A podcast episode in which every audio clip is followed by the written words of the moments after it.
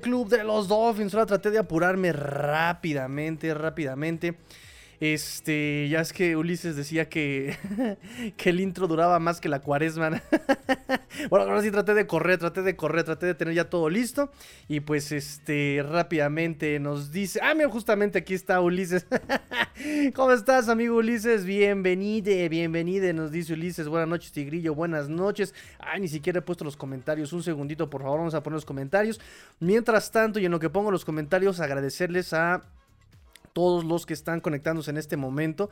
La verdad es que me da mucho gusto y les comento rápidamente que estadísticamente eh, una, parte importante de el off-season llevamos una semana, dos semanas de off-season y la verdad es que no hay cambios en nuestras transmisiones. Es decir, que siguen conectándose eh, a los lives y siguen conectando el mismo número de personas que se conectaban normalmente en temporada.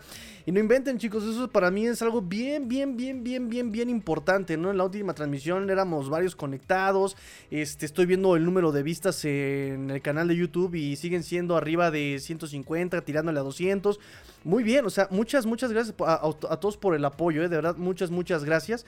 Y este, una vez que ya pusimos los comentarios, ahora sí vamos rápidamente a los saludos. Ulises nos dice, buenas noches Tigrillo, buenas noches amigo Ulises, ¿cuándo cortan a Teddy Bridgewater? Pues no es necesario cortarlo, amigo Ulises, rápidamente te respondo, no es necesario cortarlo porque a él ya se le acaba el contrato el 15 de marzo. Entonces, más bien preocúpate si, si, si, por ahí te dicen que lo renuevan o lo extienden. Entonces, ahí sí preocúpate. No, no, no, ese tipo de jugadores, por ejemplo, noticia es si, si les renuevan contrato, ¿no? Por ejemplo, Mike Gesicki, si lo renuevan o escuchas que lo van a renovar, eso sí es noticia, porque ahorita, de aquí al 15 de marzo, ellos ya terminan contrato. El 15 de marzo todos son agentes libres y ya pueden hacer de su vida un papalote, ¿no? este, jugadores como ya lo hemos platicado, ¿no? Los running backs, todos los running backs, Andrew Van Ginkle, este, um, Roberts, um, Riley, eh, Craig Sherfield, por mencionar eh, agentes libres relevantes, ¿no? Que podrían, por ejemplo, por ahí volver al equipo. Esos son este, agentes libres de los Miami Dolphins, ¿no? Eh, pero, por ejemplo, Teddy Bridgewater, no es necesario cortarlo. Ya digamos que el 15 de marzo es el, es el trámite, es el, es el mero trámite él ya este, será agente libre, ¿no? Igual Mike Gesicki será agente libre el 15 de marzo. Por cierto que las etiquetas de jugador franquicia eh, se ponen en el 7 de marzo. 7 de marzo es eh, la fecha límite para que los Dolphins y todos los equipos designen jugadores de eh, jugadores de con etiqueta de jugador franquicia. Em, el 7 de marzo, muchachos. Recuerden que el 13 de marzo empieza la, es, la fecha de tampering. La fecha de tampering es cuando los jugadores y los equipos pueden tener conversaciones eh, antes de que se termine su contrato y está permitido, ¿no? Lo que es la fecha del tampering. Antes de esto, antes del 13 de marzo, está prohibido, que fue por lo que a los Dolphins les quitaron el primer pick de, la, eh, de este draft del 2023, en castigo por querer eh, contratar o contactar o negociar con Tom Brady cuando aún no terminaba el contrato y eh, antes de esta fecha que es este cuando está permitido, que son dos días antes de que empiece literal la agencia libre, ¿no? que es este el 15 de marzo este 2023 entonces, a partir del 15 es nuevo año fiscal de la NFL. Empiezan los trades, empiezan las firmas de agencia libre. Ese 15 de marzo va a ser, eh, va a haber mucho movimiento. Es que el día de los que pues más movimientos hay en este en la NFL, justamente por lo mismo, ¿no? De que todo el mundo empieza a comprar, vender, como bolsa de valores a los jugadores. Este, de febrero, recuerden, tenemos eh, para el 21, o sea, mañana Empieza la designación de jugadores este, franquicia. Mañana empieza y termina el 7. Mañana ya empieza la designación de etiquetas de jugadores franquicia o transición. Para los que no sepan, jugadores que etiquetados con... Eh, es que es muy redundante. Jugadores a los que etiquetan como franquicia, como jugadores de franquicia. Eh, recibirán este año el promedio de los cinco mejores salarios garantizados por posición. Eh, la etiqueta de jugador transición, bueno, la, etiqueta de transición es el mismo principio, pero el promedio de las 10 mejores este, salarios de la posición, ¿no? Entonces, etiqueta de jugador franquicia, promedio de los 5 mejores salarios, transición, promedio de los 10 mejores salarios. El 25 es el Legacy Bowl em, y el 28 de febrero es el Scouting Combine, termina el 6 de marzo en el Lucas Oil Stadium en Indianapolis, muchachos. Ahí está el resumen de las fechas importantes para que estén al pendiente, por lo menos de, febrero, ¿no? Ya que estamos a punto de terminar febrero. Este, Eric Urriola, hello world. Hello. es, es también ahí echando los saludos nuestro amigo. Es, es ya una tradición ver el comentario también de aquí. Julio César Lizardi, Tigrillo, buenas noches. Una pregunta. ¿Qué tal? ¿Por qué spoileando luego, luego? ¿Por qué spoileando luego las noticias? Eso va todavía este, al ratito, muchachos. Al ratito tenemos esa noticia. ¿O quieren que le entremos ya de una vez a esa? de una vez quieren que entremos a esa. Ok, ahorita vamos para esa entonces. Este, dice Ulises, eh, ¿tú también crees que la prioridad en Miami es un coreback 2? Sí. Yo creo que también es una prioridad este, en Miami, un coreback 2. Un, coreback 2 durable. por cualquier contingencia con Tua. Que miren, eh, lo platicamos rápidamente la... Em, retomando un poquito lo que pasó la, el programa pasado, ¿no? Que justamente decíamos que Tua año con año ha mejorado en lo que más se le ha criticado, ¿no? Muchos decían, ay, es que eh, Tua no este, puede ser titular, boom, titular. Tua no puede moverse, se empieza a mover mejor. Tua toma malas decisiones, se empieza a tomar mejores decisiones. Tua no puede mandar pases de más de 20 yardas. Este año, boom, mandó pases de más de 20 yardas y alimentó a 12 wide receivers, eh, terminando en top 2 y top 6 de la NFL, que es Hill y Jalen Ward. Entonces, si ahora la crítica es que no dura, probablemente la próxima semana, eh, perdón, la próxima temporada lo veamos jugando la temporada completa. Ojalá, ojalá, ojalá, muchachos, ojalá. Este, pero bueno, Vamos a ver este cómo van las cosas. Por cualquier, de cualquier forma, tú debes ampararte de alguna manera eh, trayendo a un coreback eh, backup de características similares que pueda encajar en tu esquema para no estar modificando el esquema semana a semana y pues durable, ¿no? Porque vemos que Teddy Bridgewater pues este no duró, o sea, un llegue, un empellón ahí de Sos Garner y me lo mandaron a protocolo de conmoción, más las lesiones, más entonces también tienes ese problema desde Teddy Bridgewater, ¿no? Bridgewater estaba este, lesionado, no podía ni jugar el pobre hombre este, cuando le tuvo que tocar este, desempeñar el, el rol de coreback titular. Eh, Teddy Bridgewater lo mismo. Entonces sí, definitivamente necesitas un coreback 2 durable, ¿no? Obviamente que lo que cobre sea acorde con lo que va a desempeñar, ¿no? Por eso muchos decían, Derek Carr, no, a ver, Derek Carr va a cobrar mucho. Ha sido titular en, creo que son, dijimos el número, 142 juegos de 142 posibles ha sido titular. Se ha perdido solamente dos juegos en nueve años de carrera. Entonces eh, iba a venir a cobrar, iba a venir a querer ser titular, iba. Entonces no conviene tanto por el lado financiero a los Dolphins. Em, pero de que iba a ser un mejor... Eh, iba a ser más durable que Bridgewater, incluso que probablemente Tua, pues sí. Este, por eso yo a mí me gusta mucho eh, la opción de Heineken. Y me gusta la opción de. La, neta, la neta, la neta, me van a criticar un chorro, pero no, no pasa nada. se vale, se vale. Pero me gusta mucho la opción de mm, Garner Minshew. Garner Minshew también va a ser agente libre, ¿no? Volvemos a lo mismo, a menos de que lo renueven, lo extiendan o sepamos de este tipo de noticias eh, hasta el 15 de marzo pues este, me gusta mucho la opción de, de Gunner Minshew. Le da dinamismo, suda, se entrega. Estos jugadores que, mm, que ponen el equipo primero, ¿no? y es eso, un backup. Eh, aunque bueno, aunque bueno, Garner Minshew también ya podría ser titular en muchos otros equipos, ¿verdad? Panteras. Jets. Jets. Pero bueno, Jets parece que también está aspirando a algo grande, como Carr y como Rogers, ¿no? Entonces, este, pero bueno, yo sí creo que, los Dolphins necesitan eh, linebacker, necesitan obviamente running backs, porque no hay, no hay ningún coreback firmado post 15 de marzo. Repito, probablemente el 15 de marzo veamos la renovación, por lo menos estoy casi seguro de, de, mm, de Raheem Mostert. Raheem Mostert es casi seguro y ojalá Jeff Wilson Em, yo creo que se. yo creo que se va a ir. Em, yo creo que se va a ir eh, Sofon Yo creo que se va a ir Miles Gaskin. Este. Y yo creo que nos vamos a quedar. Vamos a hacer el esfuerzo por quedarnos con, con Wilson y con Mostert, yo creo. Raheem Mostert. Porque Mostert es este, el pateador. que también por ahí dicen que una de las opciones en agencia libre también sería el, el pateador de despeje. Este. Thomas, el buen Tommy, Tommy Mostret, pero pues él sí ya también está cobrando carito, que no es el mismo salario de un pateador de despeje, pero pues también te lo puedes ahorrar con el mínimo, con un undrafted free agent, pero bueno, eso ya se irá, se, irá viendo eh, pasando la, el, 15 de marzo es cuando empezaremos a ver todo, esta, todo, todo este movimiento, muchachos. Este. También creo que linebackers. Sí, linebackers se los había comentado. Linebacker también es este, una necesidad con los Dolphins, sobre todo con el esquema, ya lo hemos platicado mucho aquí, sobre todo con el esquema de Big Fan, yo creo que esa también va a ser un, este, una necesidad. Eh, por supuesto, un tackle derecho. Y como tackle derecho, mm, em, ponen como opción a este Mike. Ay, ¿cómo se llama el San Francisco? Mike Lynchy. Mike McGlinchy, ¿cómo se llama el, el tackle de San Francisco? Que no se me hace mala opción. El problema es este justamente con qué le vas a pagar. Ya también está valorado en mucho, mucha lanita de, novato, digo, de novato, de, veterano.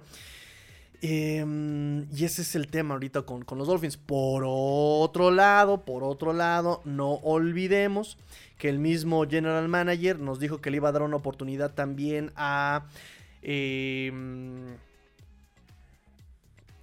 Austin Jackson y Liam Meikenberg. Que de, este. Mm, de competir y de desarrollarse. Y entonces, como que ya estuvo bueno, ¿no?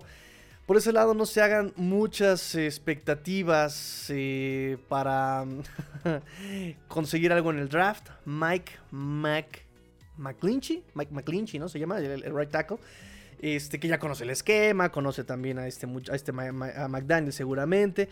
Entonces, no se hagan muchas esperanzas en el draft, ni de running backs, ni de línea ofensiva. Probablemente hasta en segunda ronda podríamos encontrar un linebacker. Este, y al running back lo tomaríamos, ya saben, ¿no? Y creo que el, running back que este eh, Chris, Greer, Chris Greer ha tomado más temprano en el draft ha sido Kenyan Drake en tercera ronda. De ahí en fuera han sido para abajo. Entonces, ese es el, punto con, con estas posiciones, ¿no? Eh, y repito, de línea ofensiva, o sea, tienes, ya gastaste en Armstead, ya, ganas, ya gastaste en Connor Williams, eh, tienes a Robert Hunt, te falta el guardia y te falta el tackle, que justamente son los jugadores de los que se refirió el general manager. Entonces, seguramente se quedará Brandon Shell, se quedará Robert Jones. Bueno, él no va a ser agente libre, me parece todavía pero le van a dar oportunidad de competir. Este, eh, em, Greg Little, él sí no me gustaría que se quedara, pero sí Brandon Shield, Kendall Lamb. Kendall Lamb también estaría bien que se quedara. Está el tema de Eric Fisher, pero Eric Fisher es otro que, como les decía al principio del programa, no es necesario que lo corten ya porque ya se le acaba el contrato justamente el 15 de marzo. Y pues nada, Eric Fisher podrá tener mucho talento, pero la durabilidad también es un tema, ¿no? Ahí también aplica el tema de la durabilidad, que desde que lo contrataron, ¿no? Muchos emocionadísimos, y es que eh, Fisher, y yo les decía, nada más no pierdan la perspectiva, o sea, está bueno emocionarse, pero no pierdan la perspectiva de lo que ha sido Eric Fisher durante sus últimos años de carrera con, respecto a la salud. No había entrenado con ningún equipo, no estaba en condición, ¿saben? Entonces todo eso realmente pues terminó afectando, ¿no? De hecho se lesiona en entrenamiento, ni siquiera toca el césped ningún snap ofensivo, defensivo o equipos especiales y este lo demás es historia, ¿no? Probablemente pise la agencia libre, lo más seguro es que pise la agencia libre el 15 de marzo. Nos dice Lee Friedman, tomando el título del video, a mí me emocionó tener a Certain y Madison por lo que fueron como jugadores, pero fuera de Holland la secundaria muy mal y Kohu me ilusiona. pues así como muy mal, recuerden también que hubo muchas lesiones, muchachos. O sea, pónganlo en conjunto. Y aunque Holland la verdad es que también bajó su nivel esta, esta temporada pasada. Y no era esa ball hawker que nos, nos, había este, enseñado que era en el 2021, ¿no? Falló algunos tacleos, eh, los que llegó a fallar, porque también hubo unos tacleos que pegó durísimo, ¿no?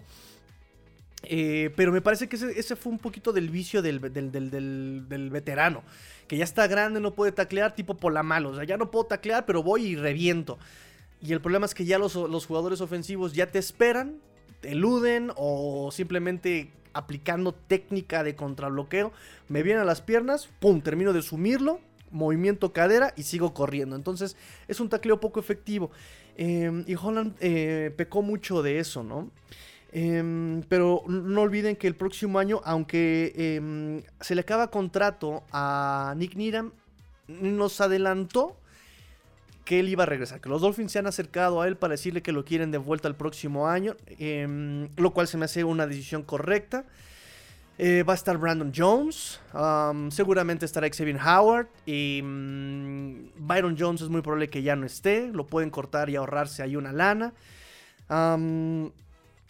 Eh, obviamente ahí entra este Kater Kohu, estará Trill Williams, ya también esperemos que, que, regrese con buena, con buena salud este Trill Williams y Eric Rowe, Eric Rowe yo creo que también por la veteranía, lo que, lo, que, lo que costaría y sobre todo lo que ya tienes en Brandon Jones y lo que puedes desarrollar en Vern McKinley, muy probablemente también ya no esté con los Dolphins, ¿no? En esta austeridad eh, dolfiniana, muy probablemente no esté este Eric Rowe, ¿no? Pero en general son muy buenos elementos los que tienes este, en el perímetro. Desafortunadamente, repito, lesiones. Las lesiones atacaron feo. O sea, contrataste a Trill Williams, se lesiona. Contrataste a Alexander McKenzie, se lesiona. Ya estabas este, con tu perímetro y se te lesiona primero Brandon Jones, se te lesiona luego Nick Needham. O sea, Xavier Howard nunca estuvo al 100 en toda la temporada. Eh, por un tema, se presume por un tema de, de Ingle. Y, de, las, de las dos ingles, de hecho. Y pues es complicado tener una secundaria. Y aún así, repito que esta defensiva y en general el equipo por puro talento de roster salió avante más que por cocheo o por esquema. ¿eh? Yo estoy convencido de este, de este tema. Fangio podrá rescatar a Igbinogin y a Mira, Tindall fue todo un tema desde que llegó. Igbinogin y no sé. De verdad que yo con Igbinogin y no sé. Em, es, un, es un misterio, ¿no? Como la Santísima Trinidad es el misterio también de, de no Porque tiene mejores estadísticas que algunos jugadores en algunos partidos, pero aún así lo ponen muy abajo en la profundidad de posición, ¿no? Eh, lo ponen arriba a incluso jugadores de equipos especiales que en su vida habían jugado que en su vida habían jugado a la defensiva, ¿no? Ken Crossen, Justin Bethel, em, que por cierto también creo que ellos dos van a regresar al, roster el próximo año. entonces, David Noggen sí es un misterio lo que tienen ahí. Pero respecto a Channing Tyndall, él mismo lo entrevistaron en este offseason hace un par de semanas. Desde que lo draftearon, aunque el, buen Adrián el, buen Adrián López Monsalvo, él, basado en sus estudios del draft y de necesidades del equipo, acertó, adivinó, atinó em, con, toda, con todo argumento que iban a seleccionar a Channing Tyndall por sus capacidades, que es buen tacleador, que es muy rápido. El tema que yo tenía con él es que en él todo era reacción, no había lectura. Él lo sabe. Él lo sabe y él en la entrevista de off-season eh, lo comenta y dice, eh, se me complicó mucho entender el esquema. Eh, él dijo que justamente fue y Landon Roberts el que le ayudó mucho a entender el esquema, pero bueno, sabemos que se le dificultó muchísimo. Él mismo acepta que se le dificultó, se le dificultó muchísimo el esquema. Eh, y por otro lado, él eh, apuntala también a la cuestión física. Dice, aquí son los linieros y, o sea, son más grandes, son más rápidos. Entonces necesito también meterle a mi físico, ¿no? Entonces son este tipo de, problemas que Chin Tindall se enfrenta ya como profesional. Eh, que bueno, no descarto que evidentemente lo vayan a desarrollar también, ¿no? el tema es la cuestión de que ya también con Big Fangio se vienen coberturas más complicadas todavía, ¿no? O sea, ya no va a ser el cover cero, el eterno cover cero, que no importa qué situación de campo tenga la ofensiva, cover cero, Ingesu, vamos a meter cover cero, pero es tercera y larga, cover cero, no, hermano, así no, no voy, así no, ¿no? Eh, y Big Fan yo entiende, creo que tiene una mejor comprensión del sistema, tiene de, perdón, de mm, lectura de las ofensivas, tiene una mejor comprensión de la situación de campo, es lo que me refería. Tiene mejor comprensión de, de la situación de campo. Em, Y necesitas obviamente ya pasar del Tampa, del, del, del, Too High, del cover 2. Ya eh, utiliza el cover 6, el cover 8, ¿sabes? Defensiva 61, donde disfrazas todo, ¿no? Y ahí ese sería el tema que le puede perjudicar a Chenintina, la comprensión, la lectura de las ofensivas, ¿no? Que si bien desde el draft lo mencionamos, ahora con, con Fangio, vamos a ver qué va a pasar con él, ¿no? Este dice: Después de los playoffs me quedé pensando si debimos tomar a Devonta Smith en vez de Waddle. No, no, no, no, no, no, no, no, no, no, no, no, no, no, no, no, no sé. Desde mi perspectiva, muchachos, no se hagan ese tipo de, de cuestionamientos. Porque Jalen Waddle es, es el que mejor química tiene incluso con Tua es el más rápido, es más rápido que Devonta Smith, aunque fíjense, interesante, ¿no? Se lo comentaba yo a mi papá el día del Supertazón.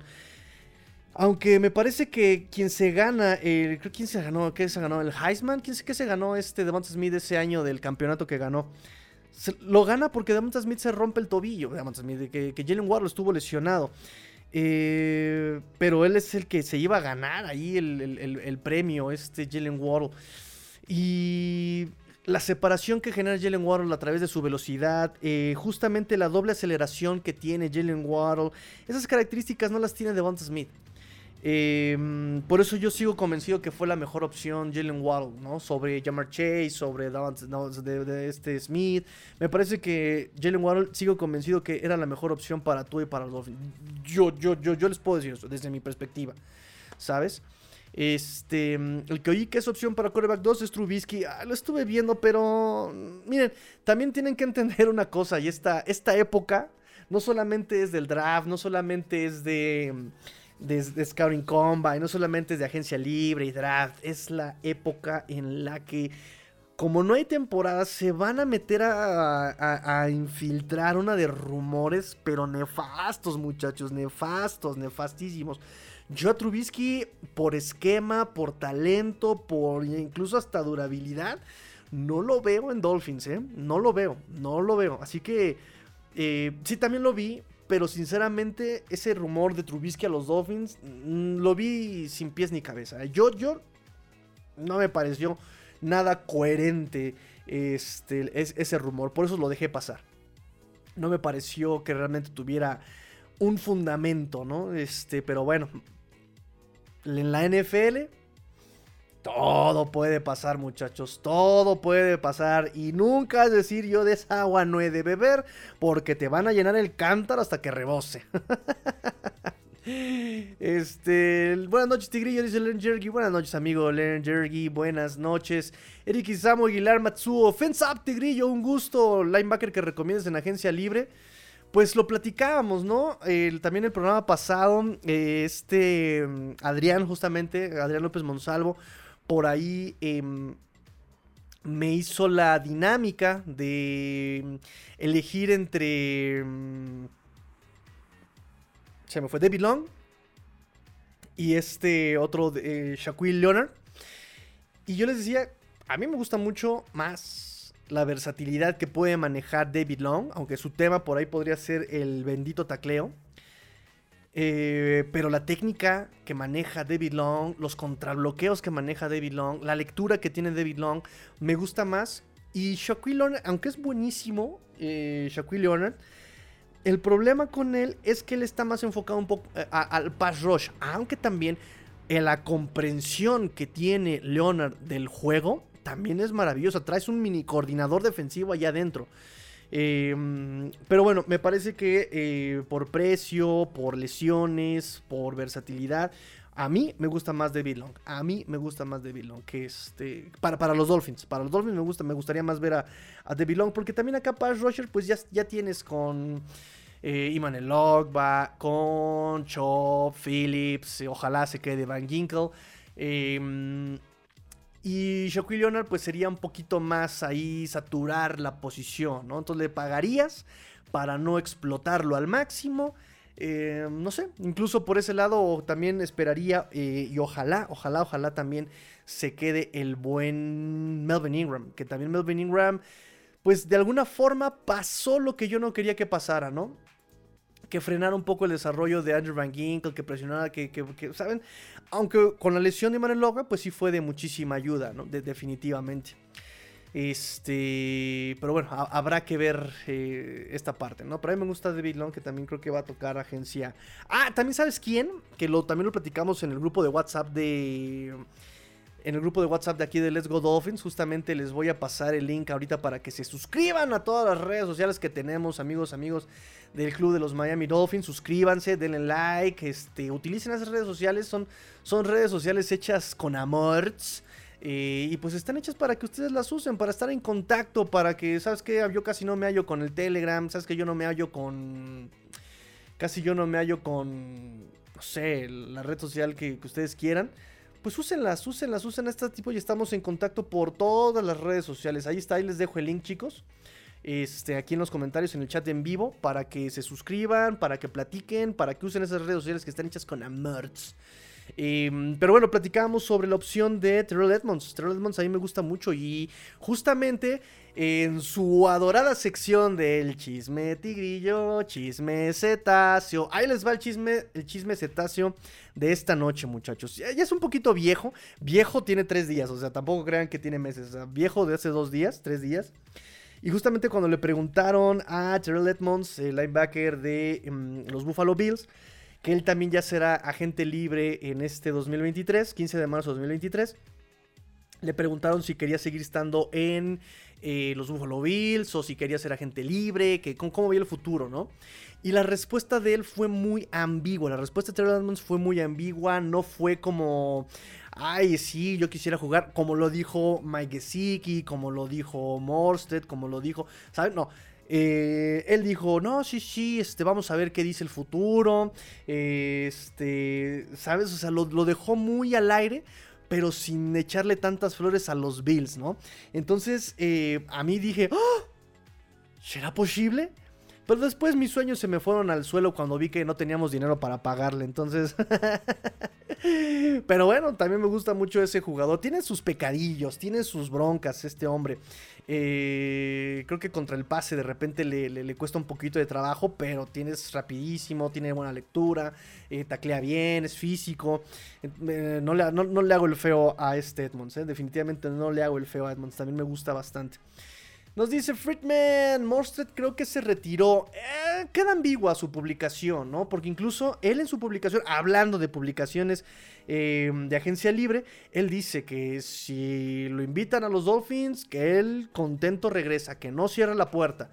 Em, pero también entiende la importancia de su familia, gracias por la oportunidad, gracias. Entonces sí son una despedida como bien es como que se retira pero tampoco cerró la puerta a ya, gracias, ¿no? Ya, adiós. No fue como, por ejemplo, este chat Gini que dijo, ya, me retiro. Así, tal cual puso en su publicación de Instagram, me retiro. Entonces, y, recuerdo que su publicación em, para despedirse y agradecer a los Dolphins justamente dijo eso. O sea, si, si los Dolphins me invitan, yo con gusto, pero vamos a ver qué dice el tiempo, vamos a ver qué pasa más adelante, vamos a ver qué dice el futuro. Entonces, yo creo que incluso lo estaba leyendo aquí varios eh, artículos sobre agentes libres que deberían quedarse con los Dolphins. Y muchos ponen todavía a también como una necesidad de los agentes libres que deben de quedarse. Yo estoy de acuerdo con ellos. Nada más el tema es el dinero. El dinero creo que puedes conseguirte a alguien barato en la agencia libre no drafteada.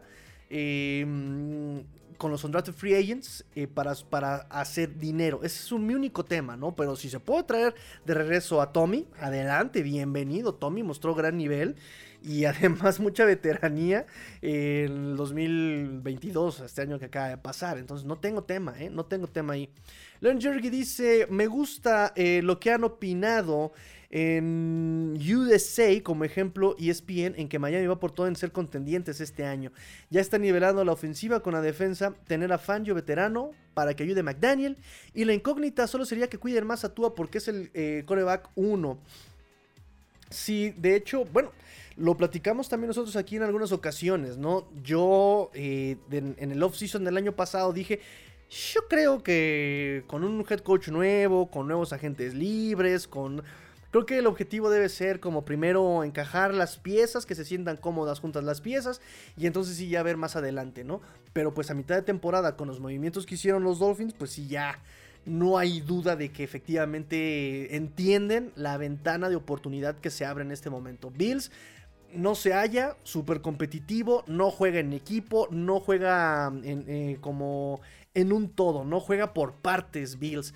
Eh, los Jets ya están acelerando pero tipo rápidos y furiosos, ¿no? Dijeron, y el discurso es, se quedaron a un coreback de playoffs los, los Jets, ¿no? Ese es el discurso que normalmente he leído en CBS, en ESPN, en Fox, ¿saben? Eh, se quedaron a un coreback de, ser contendientes, de llegar a playoffs los, los, los Jets. Em, sigue dormido Bill Belichick y ojalá se quede ahí dormido y ojalá también decida retirarse ya. O sea, ya retírate Belichick, ya retírate. Este y pues los Dolphins dijeron, es ahora o nada. Porque mm, donde los Jets realmente se vuelvan competitivos, donde los Bills nos den otro susto con, con una dinastía, ¿no? Ah, ya se rompió mi pulsera. ya se rompió mi pulsera, muchachos. Ya yo como 10 años con ella. Este... Mm, eh, eh, entonces los Dolphins entienden que es ahora o se va a poner muy complicado después. Y pues sí, os digo, también recordemos que a billetazos convencieron a Big Fangio, ¿no? A billetazos lo convencieron.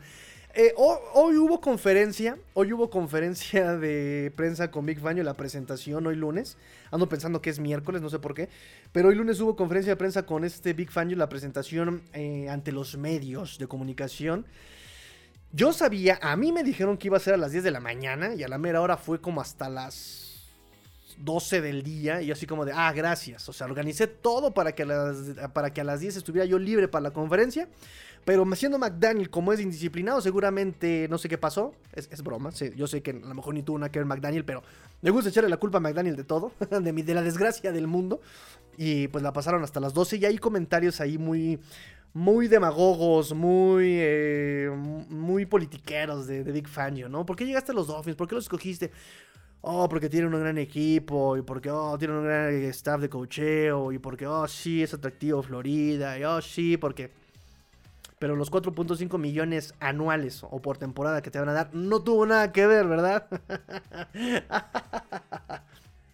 Con permiso, el mejor de esto en la línea. ¿Saben? O sea. Este, Dante Benítez nos dice. Ah, perdón, no, he terminado. Eh, sí, sí, no, sí, ya, ya terminé. Claro, este. Por eso este año se supone que los Dolphins van a ir con Toño. Nada más, muchachos. Yo van a decirme que qué pesimista soy, pero la verdad es que no pierdan el piso, chavos. No pierdan el piso. Em, yo, yo, yo, sé, ¿no? Y he escuchado comentarios muy respetables sobre. Eh, ojalá estemos en un supertazón, porque mira cómo lo logró Bengals, mira cómo lo logró Rams de un año para otro.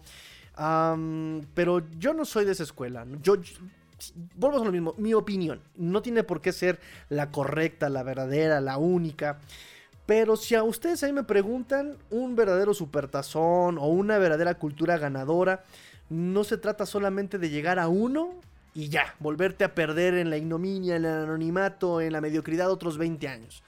Yo creo que tienes que ser un poco lo que ha logrado Kansas, lo que en algún punto de una u otra forma logró eh, Patriotas, ¿no? Ser competitivo año con año, año con año. Qué vergüenza con, con, Rams. Y ahí está el punto con el que tú puedes empatar, con el que tú puedes comulgar, con el que puedes estar de acuerdo y con el que puedes estar no de acuerdo, que ese es mi, mi bando, ¿no? Pero Tigrillo, ya ganaron, ya ganaron un supertazón. Pues sí, pero mira qué vergüenza dieron este año. ¿Vale eso un supertazón?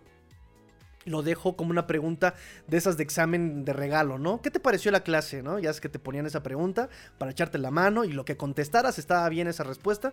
Aquí ya es opción múltiple, muchachos. Y si respondes, sí, un supertazón vale otro año de puras vergüenzas, está bien. Si dices, no, un supertazón no vale que volvamos a perder todo y todo ese carrusel de, eh, corebacks y todo este movimiento, eh, no, no lo vale, está bien también. ¿No? Yo soy de, esta, de este lado, ¿no? De un supertazón para otras 10 temporadas en la mediocridad, no me gusta a mí. A mí no me gusta. Ustedes pueden ser, eh, pueden decirme, ¿ustedes de qué escuela son? Un supertazón y lo bailado, ¿quién me lo quita, no? O del otro lado, no, yo sí quiero un, que, que sean más, con más, este, una racha ganadora más larga, ¿no? Eh, coméntenlo, muchachos, coméntenmelo, coméntenmelo, por favor. Nos dice Len Jergy, pero en general Miami se está reforzando. Pues sí, em, de hecho, lo platicamos el programa pasado, ¿no?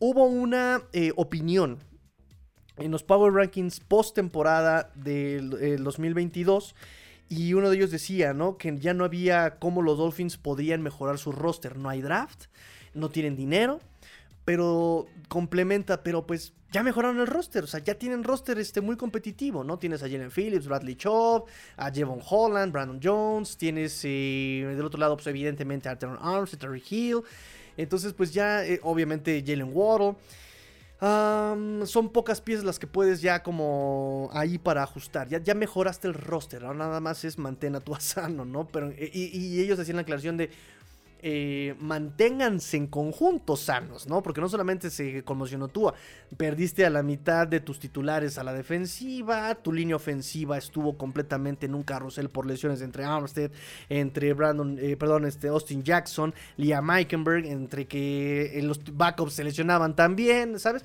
Entonces sí, solamente sería, se está reforzando, ya tiene coach eh, a la defensiva, se supone tiene un coach a la ofensiva, que si bien pudo ganar la primera parte de la temporada, bueno, se espera que la segunda parte de la temporada la gane la defensiva, ¿no? Que es cuando te ajustan las, cuando te ajusta la NFL, ¿no? Y que si, y que si McDaniel sigue de necio, por lo menos, eh, ser un poco más como lo fue Kansas, que si bien Kansas su defensiva no era espectacular, pero con una que frenara al equipo rival, eh, ya dejaba en desigualdad de puntos eh, a favor de Kansas, ¿no? O sea, si tengo mi... ¿Qué es lo que les decía yo en la temporada?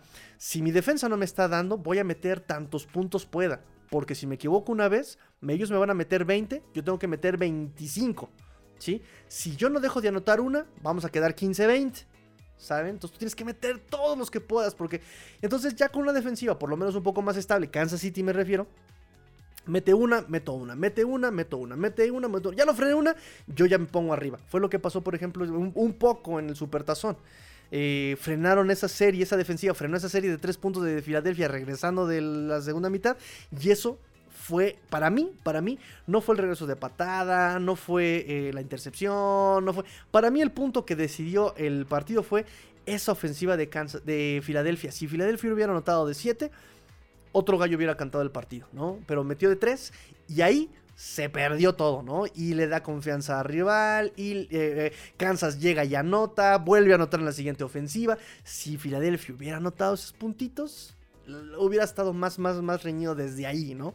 Eh, y eso es lo que aspira tal vez un poco eh, Miami. Ok, si ya tienes a Hill, a tú, a, a Waddle, eh, y los vas a tener metiendo puntos, por lo menos que la defensiva, con que frene una, oportunidad, que espero que con Faño se frene, sea una defensiva de no nada más fréname una, sino fréname muchas más, pues le das más oportunidad a tu ofensiva de, ganar los partidos, ¿no? Y que sea un juego con un fútbol complementario, que es a lo que se aspira, porque también Kansas gana por un fútbol complementario.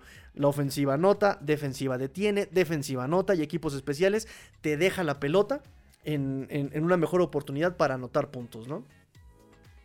Pero bueno, eh, eh, eh, ese es mi análisis. Len Jergy dice, posiblemente con Fanny McDaniel le puede ayudar por si tú hace conmoción a que ojalá no pase. Ojalá no pase, ojalá no pase. Y eso también depende de no solamente la línea ofensiva, como bien lo comentaba Fer el programa pasado, ¿no? Que es una observación que también pocos hacen. y es justamente eso, que tú también se deshaga rápido la pelota. No hay jugada, deshazte de la pelota, no pasa nada. Preferible perder un down a perder tres partidos por una de tus conmociones. Así es sencillo. O sea, tanto quieres respetar el esfuerzo de tus compañeros, tanto quieres llevar al equipo eh, por una vía ganadora. Un down puede ser la diferencia. Deshazte de la pelota, ¿sí? Eh, no la retengas tanto. No hay nadie, boom, vámonos para afuera. Ya, punto, no pasa nada, ¿no? Pero eso ya es una cuestión de tener que disciplinar a, a ¿no? De o te barres o te deshazte de la pelota, pero ya, no, no necesitamos que te golpeen, ¿no? Eh, que justamente es la razón por la que también lo lesionan de la cadera, o sea, quiere buscar extender la jugada, busca, busca y lo taclean feo y ahí viene lo de la cadera, en fin. Pero creo que ya el tema de la cadera es curioso, ¿no? Tua no va a poder jugar por la cadera, ya tenía que haberse retirado. ¡Boom! ¿Quién habla de la cadera hoy día? ya nadie habla de la cadera de Tua, ¿saben? Ahora hablan de, la conmoción y así seguiremos con este cuento de nunca acabar. Yo creo que Tua ya lo sabes, como de, ah, sí. Ahora me corté mal a una uña, se me enterró y ahora todo el mundo va a hablar de, es que Tua no puede durar porque mira cómo se le entierran las uñas del pie. Ya, relájense, relájense, relájense. Dante Benítez nos dice, veo que nuestros Dolphins sí están trabajando en tener un roster mejorado o afinar los puntos ciegos. Solo es cuestión de estar pendiente de los movimientos del mercado, ver quién llega y quién se va. Pues sí, sí, sí, sí, sí, sí, sí, sí, sí, sí, no podemos negar este, algo así. fueron por un tackle izquierdo, fueron por, por este Terry Hill, fueron por Bradley Chop, fueron, ¿saben? Entonces sí, podemos decir que sí. pero sí creo que a veces Greer le juega mucho a los números, ¿no? Lo que les decía yo sobre los running backs. Los running backs eh, ganadores, titulares de los últimos supertazones, no ganan más de 2 millones esa temporada. Y muchos son de rondas de la quinta para abajo. Muchos, no digo que todos, pero muchos son de quintas rondas para abajo. Entonces Greer como que apela a eso, como de no necesito un, un running back en selección prime o un running back con el salario de que quiere Jacobs, por ejemplo, de 12, 14, 20 y tantos millones de dólares al año para poder llegar a un supertazón. Me parece que esa es la lógica un poco de este Chris Greer. Y pues veamos cuántos, cuántos, cuántos drafts hemos pasado con Chris Greer y que siempre han la fanaticada, ¿no? Es que queremos un running back, es que ya se fue un running back en tercera ronda, ya se fue el running back en primera ronda, ese running back en segunda ronda y Greer no se inmuta, eh, no pasa nada, si escoge running back bien y si no ya viene el draft pasado, fueron dos linebackers, bueno, dos defensivos, un linebacker, un defensive end, este, un quarterback y un wide receiver. No hubo running back. ¿Qué pasó el pasado? Misma, misma historia. Eh, más Gaskin, séptima ronda. Sofon Ahmed es este, un draft free agent. ¿Saben? Entonces, eh, dada esa tendencia, pues este. Así es como él ataca las necesidades de los Dolphins, ¿no? Jerry dice: No me gusta Trubisky. También regresó el, rumor tonto de hacer trade eh, entre Tua y Lamar. Yo no entiendo, la verdad es que sí me da risa y perdón, pero eso sí, ese comentario sí me da risa, ¿no? Y no, no, y perdón muchachos, de verdad no quiero ofender a nadie, de verdad se merecen todo mi cariño, mi respeto, pero no lo entiendo. No los entiendo. No los entiendo muchachos. ¿Para qué quieres a Lamar Jackson aquí? O sea, si Lamar Jackson llega, ¿por qué le está pidiendo la millonada? ¿Realmente él vale más de 240 millones de dólares el contrato? Para mí no vale eso. Y mucho menos con esa actitud de, pues si quieres, papacito, si no, hay muchos equipos que, que quieren pagar por mí. Pues lárgate, de verdad, lárgate, no te quiero, ¿no? Ya saben que yo soy un romántico del fútbol, ¿verdad? Yo sé que acá son negocios. yo sé que son negocios. Este, pero perdón, sí. Y, por eso no tengo un equipo de fútbol, muchachos. Por eso no tengo un equipo de fútbol. Porque imagínate cuando, este, el momento de hacer los cortes y me, y ven y veo la carita de Sofón Ahmed y le digo, no, ven acá. y lo abrazo y le digo, lo necesitabas, ¿verdad? No, sí, no, yo por eso no puedo tener un, equipo de fútbol. Este, pero bueno, vamos a un poco más práctico el tema de Lamar Jackson. Si tú te traes a Lamar Jackson, entonces, ¿para qué contrataste a eh, Terry Hill? ¿Para qué drafteaste a Jalen Waddle? O sea, Lamar Jackson es un coreback unidimensional. Punto. Unidimensional. Entonces, en ese sentido, sí deberías contratar un buen Tyren clásico, ¿no? De estos que bloquean sabroso y que cachan en, en, de a 5 yardas. ¿Por qué Mark Andrews brilló tanto? Porque tiene que buscar el target más cercano. ¿Por qué George Kittle brilló tanto con Brock Purdy? Porque tiene que buscar al target más cercano. ¿Sí? Por eso este tipo de corebacks, el mejor amigo es el Tyren. ¿Sí? Entonces, si tú traes a Lamar Jackson, ya mataste a Hill, ya mataste a Jalen Wall y mataste a todos los wide receivers que tengas en el roster. Punto. Y para la West Coast Offense que trabaja McDaniel, no empata, no encaja. Perdón, desde mi perspectiva, Lamar Jackson sería un desperdicio en los Dolphins. Em, tal vez Panteras lo quiera. Niñita, ¿quieres a Lamar Jackson en Panteras? ¿Quieres a Lamar Jackson en Panteras? ay, no. Dice Dante, ay, mis modales, buenas noches, Tigrillo, a todos los Dolphins. Correcto. ¿Qué modales son esos? ¿Qué modales son esos? ¿Cómo son, eh? ¿Cómo son, eh? ¿Cómo son, eh? No llegan y saludan, ¿eh? ¿Cómo son? Nos dice, yo como viejito necesito mis lentes para ver así, así. Este, a Watson, ¿ah? ¿Cómo te gusta meterte con Bill Belichick? ¿Tú qué haces aquí, a Watson? O sea, has estado de infiltrado desde hace 44 eh, minutos. Te pasas, te pasas, ¿eh? Pero sí, ya que se retire Bill Belichick, ya, ya, ya, el Bill Belichick. Porque sabemos que Belichick se la pasa chiteando a todos, se la pasa ahí de trucutru, se la pasa haciendo, desinflando balones, aplicando la, este, interviniendo las líneas telefónicas, este, con los binoculares desde afuera. No, sabemos que es mañosito ese Bill Belichick, ¿eh? Mañosito, mañosito sí es. este, no, pero me encanta porque también los patriotas dicen, no, pero es que no, no comprobaron nada no comprobaron nada. Y me acuerdo porque lo mismo dicen los americanistas del partido en Querétaro contra los Pumas. No, eso nunca pasó, no. ¿Cuándo? No, dime cuándo. Tú te guías de lo que dice José Ramón Fernández. Bueno, ya. No, puedo opinar eso porque yo era muy joven. Este, luego, luego metiendo la polémica, muchachos, luego, luego la polémica. Dice Rubén González Ibarra, bienvenido amigo doctor Rubén. Este, escogí Miami porque fue quien más me ofreció. ¿Te hubiese gustado? A mí tampoco. No encuentro fallas en tu lógico, amigo Rubén. No encuentro fallas en tu lógica. No nos hubiera gustado que hubiera dicho eso. Eso es cierto. Eso es cierto. Y vamos a hacer lo mismo. ¿Qué otra cosa pueden decir? Evidentemente no van a decirme, pues es que aquí me pagaron un buen. No, pues no, obviamente no. Ah, no, sí, aquí el paisaje. Oh, precioso.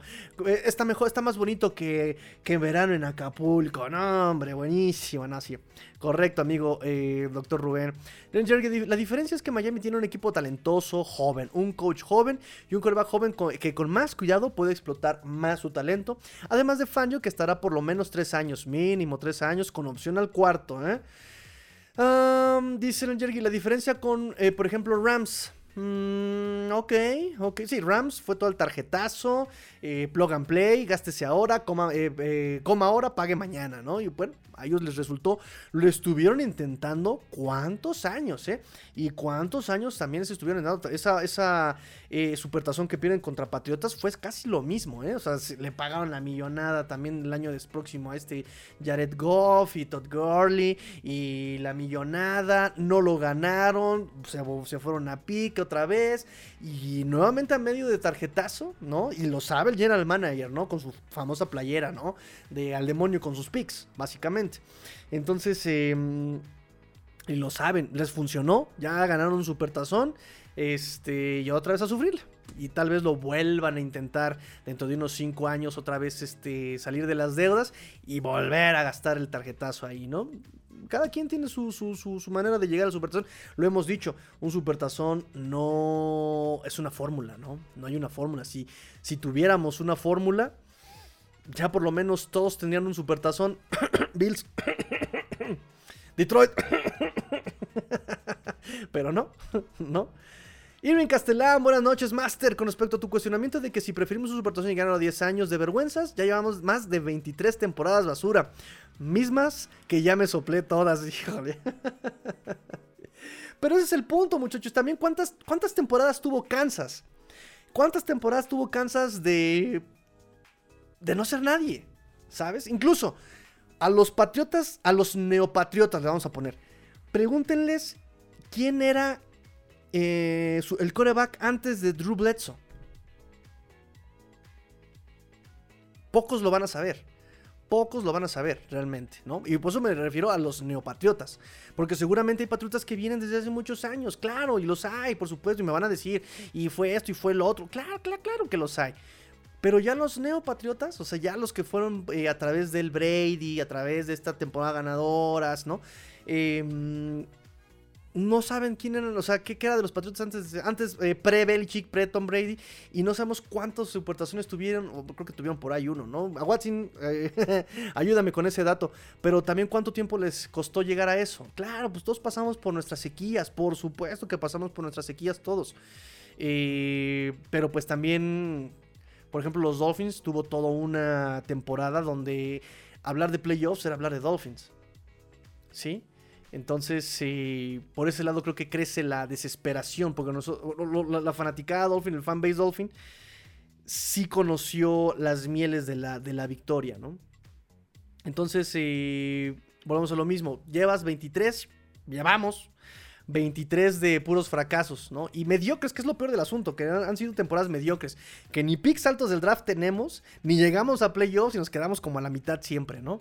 Eh, llevamos muchas temporadas eh, eh, mediocres, ¿no? Entonces, pues tratar de aspirar a tener varias temporadas ganadoras, ¿no? Que, que nos vuelvan a recordar por esa, este, por esa eh, esas marcas ganadoras, ¿no? No solamente Dan Marino, o sea, ya también tenemos, necesitamos tener nuestras propias leyendas, ¿no? O sea, también ya hemos vivido mucho de Dan Marino, ya Dan Marino debe estar así como, como, como Devil metiéndose en una cama, una, una, cámara de estas de agua para no escuchar los zumbidos, porque debe estar, como que todo mundo debe estar nombrado, ya, ya, párenle, ¿no? Necesitamos tener ya nuestras propias leyendas también, entonces llegar, yo, yo, lo pienso así, ganar, eh, ganamos a otras 23 este, de, de, anonimato, es lo que no me gustaría, ¿no? A mí. Saludos, Tirillo, buenas noches, Pandilla Dolphin, buenas noches, King Pacao. Dice Irving, en, resumen, yo sí prefiero llegar y ganarlo. El último superotazón que vi fue el... Ah, el de, contra San Francisco. Claro, claro, claro. Ese que ha, dolido mucho y hoy día seguimos, pues... Aún lo seguimos sufriendo. ¿eh? Y miren, yo no lo viví seguimos sufriendo ese, ese supertazón. Pero bueno, respetable, ¿eh? Respetable, respetable. Si me dices tú eso, es como les digo, o sea, esa, pregunta, lo que respondas está bien y pues respetable, ¿no? Porque exactamente, ya puedes haber tenido el orgullo de vivir el, el, campeonato del 2023. Lo viví y lo festejé. Y me emborraché y me desnudé en el Ángel de la Independencia y me encontraron los oficiales desnudo en la escalinata del Ángel de la Independencia. Lo bailado, ¿quién te lo quita? ¿No? Está bien. Luis Vázquez dice: Saludos, Tigrillo. Saludos, amigo Luis Vázquez. Luis Vázquez, David Vázquez. Corrígeme, corrígeme, amigo Vázquez, porque Vázquez lo traigo, lo traigo, muchachos. Bill va a traer el séptimo mientras tus Dolphins se van al sótano. ¡Ay, híjole, Aguachín, híjole! Vamos a ver, vamos a ver. Acá siempre apoyamos y cotorreamos. Eh, eso está bien, eso está bien, Aguachín, eso está muy bien. Que te lances por acá. Qué buena onda. Dante Benítez, un consejo contra los toxipads les doy porque su amigo Dante soy. Si empiezan a molestar a los fan tóxicos de los pads, solo grítenle, aguas, ahí viene el Manning. De ahí solo disfrutarás, de ahí solo disfrutas su ira. Qué malvados son, ¿eh? Aplicamos nuevamente el cómo son, ¿eh? ¿Cómo son, eh? Oiga, no puedo creer que Eli Manning haya sido, o sea, de todos me hubieran dicho, no, sí, agarrón con Rotis, agarrón con Rivers, no, ni Rivers, pero sí agarrón con Rotis, agarrón con Mahomes, el que le quitó el invicto a Tom Brady, le quitó el, anillo a Tom Brady. Me salen con que Eli Manning, ay Dios, bueno, todo pasa en la NFL. Rubén dice, ninguno tuvieron los Pats antes del monje Tom Brady. Ah, eso sí no sé, eso sí no sé. Según yo habían ganado uno antes, antes de, Belichick, ¿no? Pero no sé, no sé, ahí a Watson me dirá. Dice, los más importantes, Bay Perilli, Steve Rogan, Tony Eason, más o menos. Drew, el chico maravilla y Tommy. Ah, caray, ah, caray, muy bien, muy bien a Watson. ¿Quieren saber de deportes? NFL, NBA, MLS, la Conca Champions, torneo de pinball, torneo de ping pong, torneo de voleibol, torneo de este, pelota este, azteca y todo, pregúntenle a Watson. A Watson es una enciclopedia moderna de deportes. Leon Jerry me dice, maestro Tigrillo, tengo una duda. Cuando un equipo empieza, cuando un equipo empieza a ser una dinastía, Kansas ya está empezando a hacerlo. Mm, es un debate y lo he escuchado y creo que fue el debate en todos los podcasts post eh, Supertazón. Y muchos dicen, no, no, dinastía tienes que tener más de tres supertazones, más de 10 años ganados. Eh, muchos dicen, no, pero es que ve lo que hizo Kansas. Kansas lleva por lo menos cuántos campeonatos de conferencia. O sea, ganar en la NFL es muy complicado. Que hayas ganado ya eh, cinco campeonatos de conferencia, no sé cuántos. Ya es este, una, una, una dinastía. Pero me parece que aquí ya empiezas a una cuestión como más subjetiva, ¿no? Yo es, por ejemplo, y perdónenme amigos que le van a los Tigres, pero aquí doy mi opinión, ¿verdad? Y pueden corregirme, por supuesto, y nos, y nos rompemos la boca a, argumentos, ojo, a argumentos. Pero, por ejemplo, Tigres dice, somos el equipo grande, pero nadie lo conoce a Tigres fuera de Nuevo León. Y nunca ha ganado un campeonato internacional. Entonces, ¿realmente eso es ser grande? ¿Sabes? Y con dinastía, a lo mejor no se trata tanto de cuánto hayas ganado, sino qué legado has dejado, ¿no? Tus figuras, tu cultura. Y yo creo que, eh, por lo menos, es una cuestión muy subjetiva, pero creo que para mí una dinastía no solamente es el número, sino, sino esa parte cultural, ¿no? Esa parte que te hace identificarte con ese equipo, que te hace verlo como un fenómeno, como de, ay, no, es que yo viví las, la era de, por ejemplo, Tom Brady, oh, yo viví. Yo lo conocí en su primer año como novato, oh. Y pues Mahomes de alguna forma lo está logrando, ¿no? lo está logrando. La forma en que juega, cómo procesa el juego, la valentía, el estoicismo que muestra, ¿no? O sea, el tipo se está muriendo del dolor del tobillo, pero lo ves corriendo 20 yardas en el supertazón. Dices, bueno, que tú no estabas lesionado del tobillo. ¿Saben? Ese es el punto, ¿no? Ese es el punto. Entonces, para mí, una dinastía es cuando aporta más allá de solamente las victorias, sino justamente qué cultura. Y por ese lado, podría yo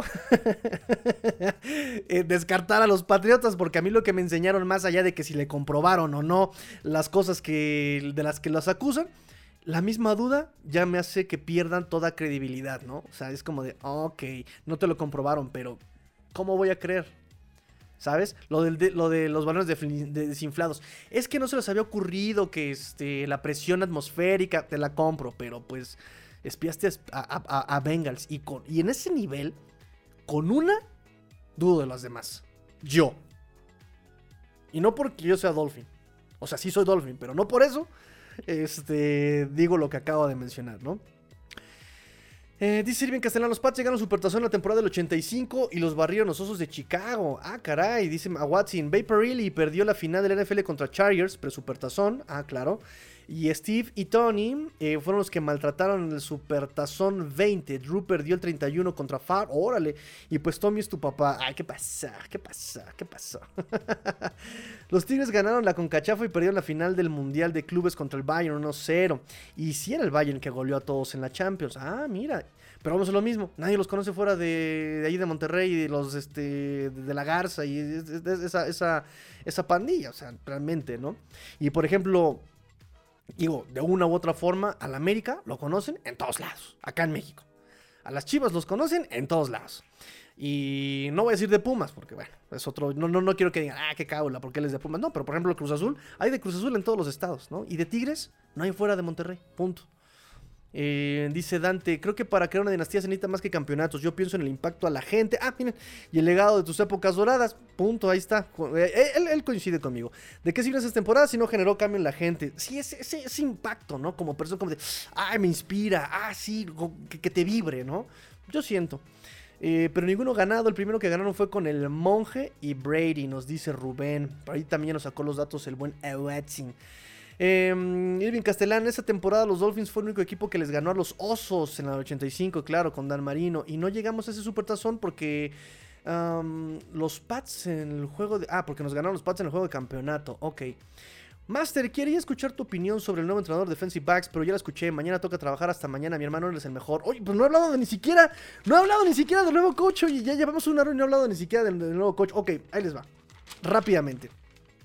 Es que se convirtió en la sección de cotorreo. Sí, ya este. Voy con eso, voy con eso, muchachos. Ya voy con eso. Lo que importa, lo que importa. Es que me encanta platicar con ustedes, amigos. De verdad, me encanta platicar con ustedes. Este. Bueno. La noticia comienza. Todo comenzó una mañana del 20 de febrero del 2023 una cálida mañana de, de, invierno aún en la Ciudad de México. Bueno, seguramente estaba en Miami, pero yo lo viví desde la Ciudad de México. Eh, donde dan la noticia eh, Pelicero junto con Schefter eh, que justamente Rinaldo Hill es el nuevo coach defensivo para los Dolphins en la era Big Fangio. Y es sorpresa porque Rinaldo Hill era el coordinador defensivo de los Chargers. Entonces es sorpresivo, sorpresivo y no, porque la verdad es que la defensiva de Chargers dejó mucho que desear en estas últimas dos temporadas. Les podías correr como quisieras, les ganabas corriendo. Pregúntenle a Raiders en la, en, la semana 17 del 2021. Pregúntenle eh, a Kansas y a, en, la, semana, en la temporada 2022. Es decir, ejemplos sobraban de cómo le podías correr a Chargers a placer. Entonces se esperaba que hubiera cambios en el staff de coaching defensivo de los Chargers y se da. Pero no solamente es eso, deja de ser coordinador defensivo de los Chargers para convertirse en el coordinador defensivo del juego aéreo de los Miami Dolphins. Entonces uno puede decir, uy, pero, pero, pero, ¿qué onda? Eso es como una degradación, un descenso en su carrera de ser coordinador a ser un coach eh, asistente, pues es como, una, como un descenso, ¿no? Lo, acaban de descender. Y nos dan la noticia que Tom Donatel eh, un coach al que los Dolphins habían pedido permiso para entrevistar para la posición de coach de safeties, se convierte en el nuevo coordinador de juego defensivo aéreo para los Chargers y que es justamente Ansley, eh, Derek Hansley el que se convierte en el coordinador defensivo de los Chargers. Entonces em, se habla de que em, justamente Big Fangio había pedido por Rinaldo Hill, porque ya lo conocía cómo trabajaba, se habían conocido en Denver y que también Staley Staley, que obviamente es pupilo de Big Fangio, se tienen gran respeto. Y pues básicamente trona dedos Big Fangio, le dice, yo soy tu maestro, yo soy el maestro de este... Yo soy tu doco, yo soy tu Mu de Aries, ¿no? Así que este, me respondes, Kiki. y voilà, le dan el permiso. Además de que muy probablemente ya le habían dicho a este Rinaldo Hill que lo iban a cortar. O sea, recordemos que en el 2022 la defensiva de Chargers terminó número 20 en defensiva total, número 28 en defensiva por, eh, por pase, miento, 28 en defensiva por acarreo, 22 eh, en defensiva por puntos permitidos, pero número 7 en defensiva por pase y número 2 en el 2021 en esta misma categoría. Em, entonces se nota, se sabe, se ve, se palpa, es tangible la habilidad que tiene Rinaldo Hill, además de la experiencia que tiene, por lo menos. Él sí ha tenido la posición a cargo, ya ha sido coordinador defensivo. De hecho, eh, pues les puedo comentar más o menos si quieren eh, la trayectoria. Por ahí metimos el resumen de su trayectoria, su currículum en Em, nuestras distintas redes sociales de Rinaldo Hill. Fue séptima ronda en el 2001 por las eh, Arizona Cardinals. Jugó ahí cuatro años eh, con, los, con los Cardenales. Con Oakland un año. Con Miami porque es otro exjugador de los Dolphins que viene a ser coach. Jugó con los Dolphins, ¿qué? Tres años, seis, 2006, 2007, 2008. Tuvo aquí con los Dolphins seis intercepciones. Eh, se va con Denver, 2009, 2010. De ahí parte se retira después de 10 años de carrera en NFL. Empieza a ser coach con Wyoming, eh, como asistente y no, como coach de defensive backs en Wyoming. Coach de defensive backs con Pittsburgh, ya en la NFL. Con Miami es asistente de defensive backs con este Adam Gase en el 2018. Y en Denver conoce del 2019 y 2020 a Big Fangio. Ahí conoce a Big Fangio, ahí se entiende muy bien. Eh, y después de ahí pasa a ser coordinador defensivo con los Chargers, porque conoce obviamente a Brandon Staley, que también fue pupilo de Big Fangio, eh, con los Chargers en los 2021 y 2022. Es el eh, currículum un poco de Ronaldo Hill. Y pues si se dan cuenta, no es como Barry Butch, que, mm, como Butch Barry, que solamente fue asistente, asistente, asistente, asistente, asistente, asistente, asistente. Él ya conoce el cocheo de la posición desde que empezó a escuchar con Wyoming, con Pittsburgh, con Denver y con Chargers, ¿no? O sea, él ya conoce la posición, ya tiene responsabilidades, sabe cómo desempeñar esa función y espero que realmente sea eso. Nos había dicho Big Fangio que el enfoque para escoger a su staff de coaching es que tenían que saber ser profesores, teachers, maestros, que enseñaran eh, lo que se esperaba de los jugadores en el esquema, que supieran Em, transmitirles esta parte de la experiencia y transmitirles esta parte de la técnica a los jugadores. Y pues por lo menos Rinaldo Hill, que ya conoce a Fangio, Fangio lo conoce, sabe de lo que es capaz Rinaldo Hill, pues ha tenido toda esta experiencia enseñando de, defensive backs. Tema va a ser, por ejemplo, que él eh, llega no como coach de, cornerbacks, no llega como coach de cornerbacks, ese puesto lo sigue teniendo Sam Madison eh, pero Sam Madison tenía el puesto también de especialista en juego aéreo. Em, entonces, digo, los términos son distintos. Una cosa es el especialista en juego aéreo. Y el puesto que le están poniendo a Rinaldo Hill es el coordinador defensivo de juego aéreo. Em, entonces no sabemos si se va a quedar con la misma posición, con, con, la misma posición ambos. O este Sam Madison se va a enfocar exclusivamente a el puesto de cornerbacks, ¿no? De ser coach de cornerbacks. Entonces, eh, por ese lado, el puesto de Sam Madison está a salvo. Él va a seguir siendo coach. Em, y pues simplemente a aprovechar la visión que tiene Ronaldo Hill con respecto al juego aéreo de los rivales, ¿no? este enfoque que le puede dar cuando terminó la defensiva de los Chargers como la número 7 contra el pase en 2022 y número 12 en 2021 de Rinaldo Hill. Y pues eh, me gusta, la verdad es que me gusta, no tengo quejas, por lo menos repito, no se han visto comentarios tan salvajes como los que tenía Butch Barry. Y repito que su experiencia, por lo menos, pues también, no solamente la experiencia desde el lado técnico-táctico, sino que también del lado, ¿cómo se dice, niñita? ¿On-field? O sea, dentro del campo, para que me entiendan. En fin. Eh, entonces, pues me, gusta. Me gusta. También ya ha trabajado aquí. Fue jugador con los Dolphins. Eh, por ahí me parece que fue Gerardo Durham el que nos comentó, ¿no? Que también él sí lo recuerda jugando aquí. Y que como jugador era era medianón, que cumplía por lo menos la posición. Y pues bueno, eso también es, es, bueno, ¿no? Que por lo menos te venga a enseñar a alguien que cumplía y no a alguien que era realmente malo. este, nos dice Ricardo, sí, ya no te divagues, amigo, perdón, perdón, me, me, me, me descuelgo con sus comentarios, amigos. Dice, eh, Gil jugó la temporada que nos aventamos récord 1-5. Corrígeme, Tigrillo, si esto no fue en 2008. Ay, lo acabamos de platicar. Y de hecho lo, lo, mandó este mm, Ulises em, al grupo de WhatsApp justamente hace poquito. Pero no me acuerdo qué temporada fue. Les digo que a mí me falla mucho la cuestión de... De, lo histórico con los Dolphins. Eso sí me falla muchísimo. Pero te, te, lo, te, lo, te, lo, te lo confirmo. Porque me mandó el link hace poco. Hace poco lo mandó. Hace poco lo mandó. Déjame ver si fue aquí. No, no fue aquí. Bueno, ahorita te lo busco. Este, y pues nada, esa es la noticia de esta, de esta, del día de hoy. Aquí está, mira, Irving Castellán. 1-7 temporada 2007. Ahí está, mira, buen Irving Castellán nos hizo el favor de confirmar la información. Y acá con los Dolphins estuvo del, eh, como jugador del 2006 al 2008, así que seguramente le tocó esa, esa triste temporada, ¿no? Salvada por este Greg, eh, Greg, ay, siempre se me da su nombre, Greg Camarillo, ahí está. y por último, muchachos, no sé si quieran, eh, ya para terminar el programa del día de hoy, un poco del resumen de lo que nos dice Big Fangio hoy en la presentación como eh, coordinador defensivo. Primero, obviamente, lo empieza, lo introduce Mike McDaniel y dice que es un día muy emocionante para la franquicia y para el fanbase. Eh, dijo que fue una decisión sencilla una vez que se les presentó la oportunidad. Dijo que fue sencillo tomar la decisión.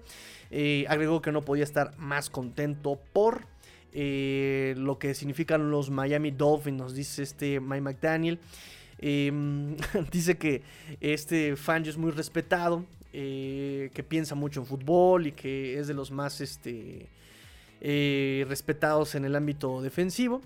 Y de hecho dice que se ha ganado el respeto porque ha coachado más años de los que él tiene con vida, e, este McDaniel, ¿no? Y sí lo creo, y sí lo creo al Squinkle este.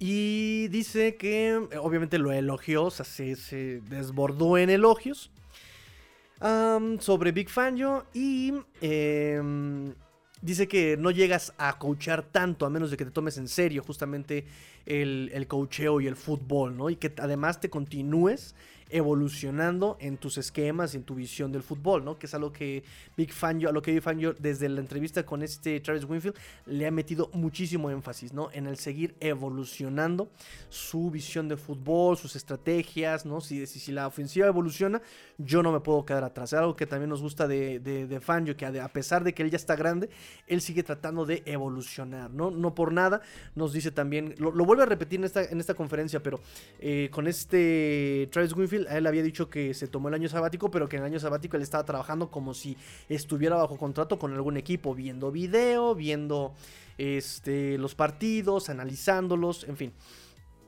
Big Fan yo nos dice, creo que los Dolphins tienen algo bueno, algo está pasando aquí, dice. Eh, dice que, hay, que él llega a los Dolphins porque hay muy buenos componentes, ¿no? Un staff de coach indicado, bueno, liderado por Mike McDaniel.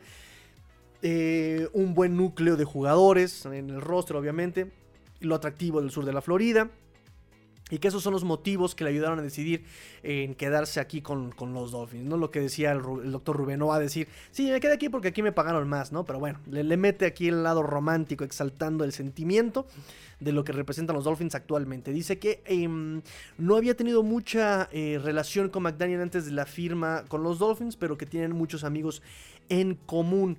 Em, dice que tiene muchos jugadores los Dolphins eh, jóvenes con mucho, un techo alto para desarrollarse y que él espera pues que, lleguen a ese techo esos jugadores y ayudar a que lleguen a ese, a ese techo. Elogió también a Mike McDaniel, dijo que tiene la mente de fútbol, elogió el hecho de que haya podido tener una buena ofensiva y que él espera complementar esa ofensiva eh, con una buena defensiva, ¿no? Uh, Fangio, les, que era su primer día hoy, lunes, era el primer día en la oficina para Fangio en las instalaciones de los Dolphins, que le había llegado desde el martes pasado, pero que pues McDaniel estaba de vacaciones el muchachito, ¿verdad? Entonces que pues apenas van a trabajar juntos a partir de este lunes 20 de febrero. Repitió, em, les digo, la teoría de que tomó sus vacaciones como un año sabático de profesor, pero que se mantuvo todavía trabajando y actualizándose. Em, ¿Qué más, qué más, qué más, qué más, qué más, qué más? Ah, eh, eh, enumeró varios jugadores que le parecen interesantes y a los que pues les había echado el ojo. Eh, entre ellos Jevon Holland, Jalen Phillips, obviamente conoce a Bradley Chubb dice, bueno, pues aquí está Bradley Chubb, yo lo conozco. Ah, sobre Chubb dijo que él no lo pudo explotar a su potencial porque cuando él estuvo con Chubb, pues él se enfrentó a varias lesiones y que pues eso retrasó el desarrollo de Bradley Chubb, pero pues que espera que este año eh, se pueda llegar a tope con él. Y también elogió mucho a Christian Wilkins, em, el trabajo que ha hecho con Christian Wilkins, que le, que le gusta mucho su trabajo.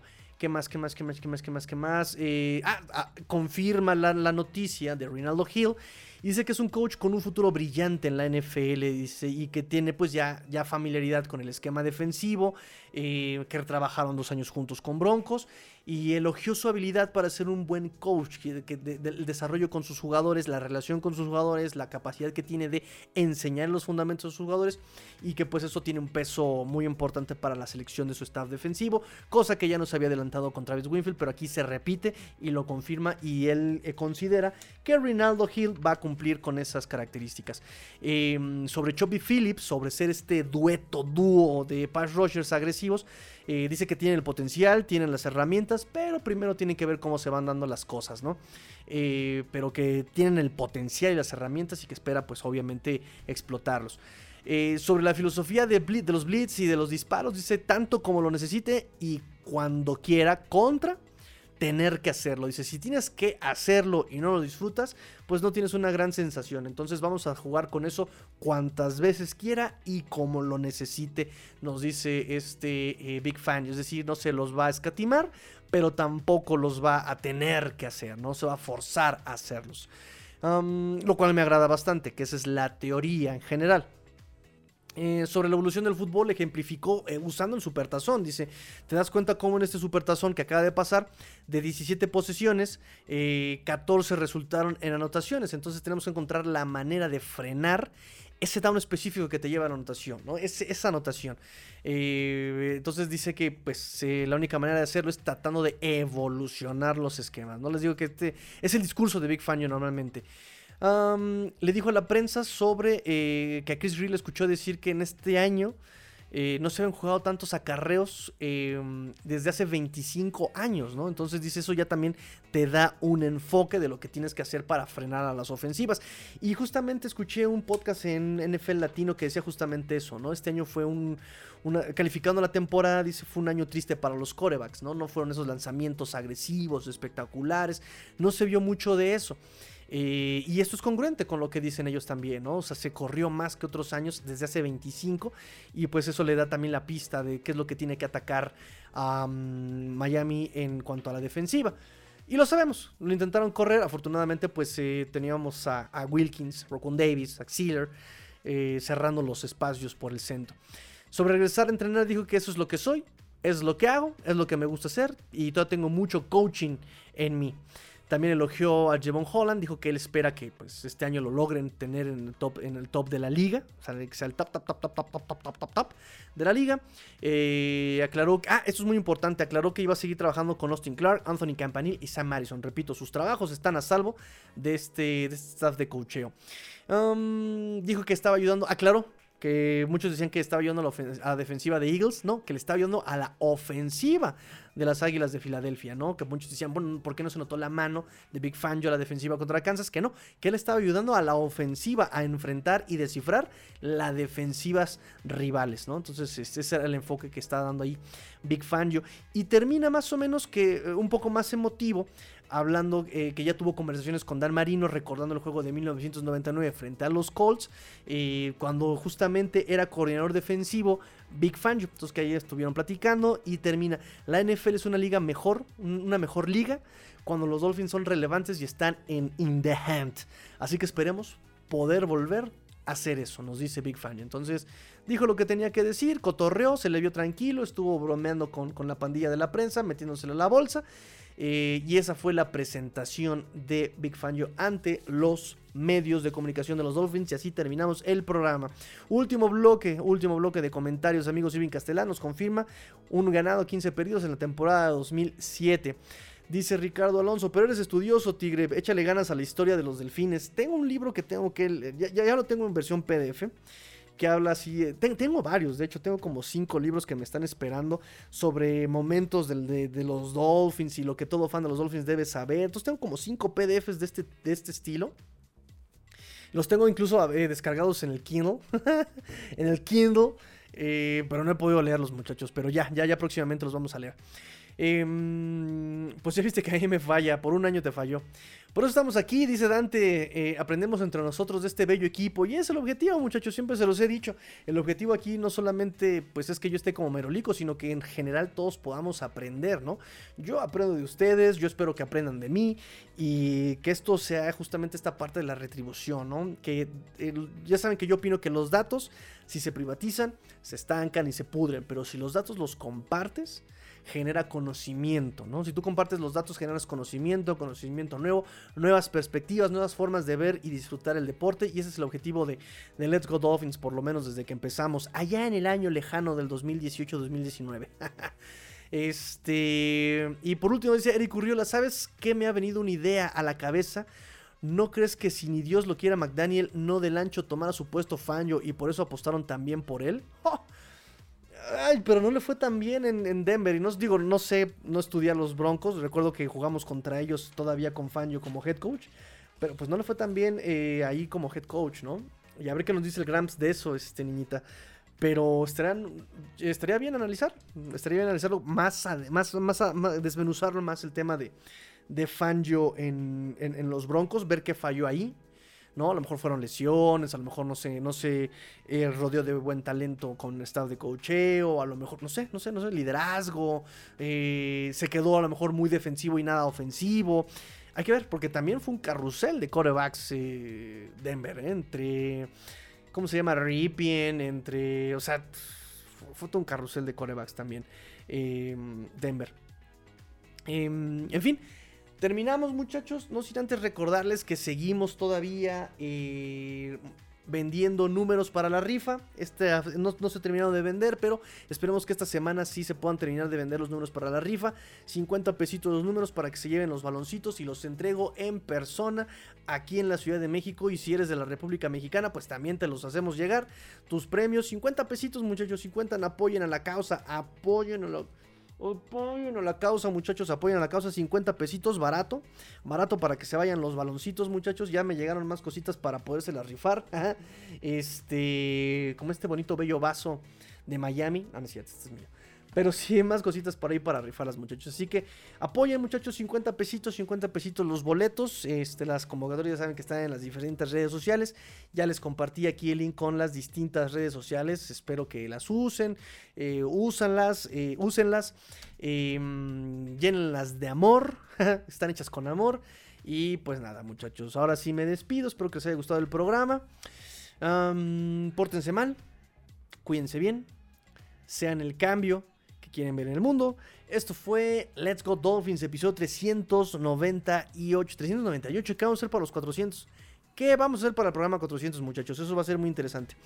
Pórtense mal, cuídense bien, sean el cambio que quieren ver en el mundo. Esto fue Let's Go Dolphins, episodio 398. Fins up. Y grillo fuera.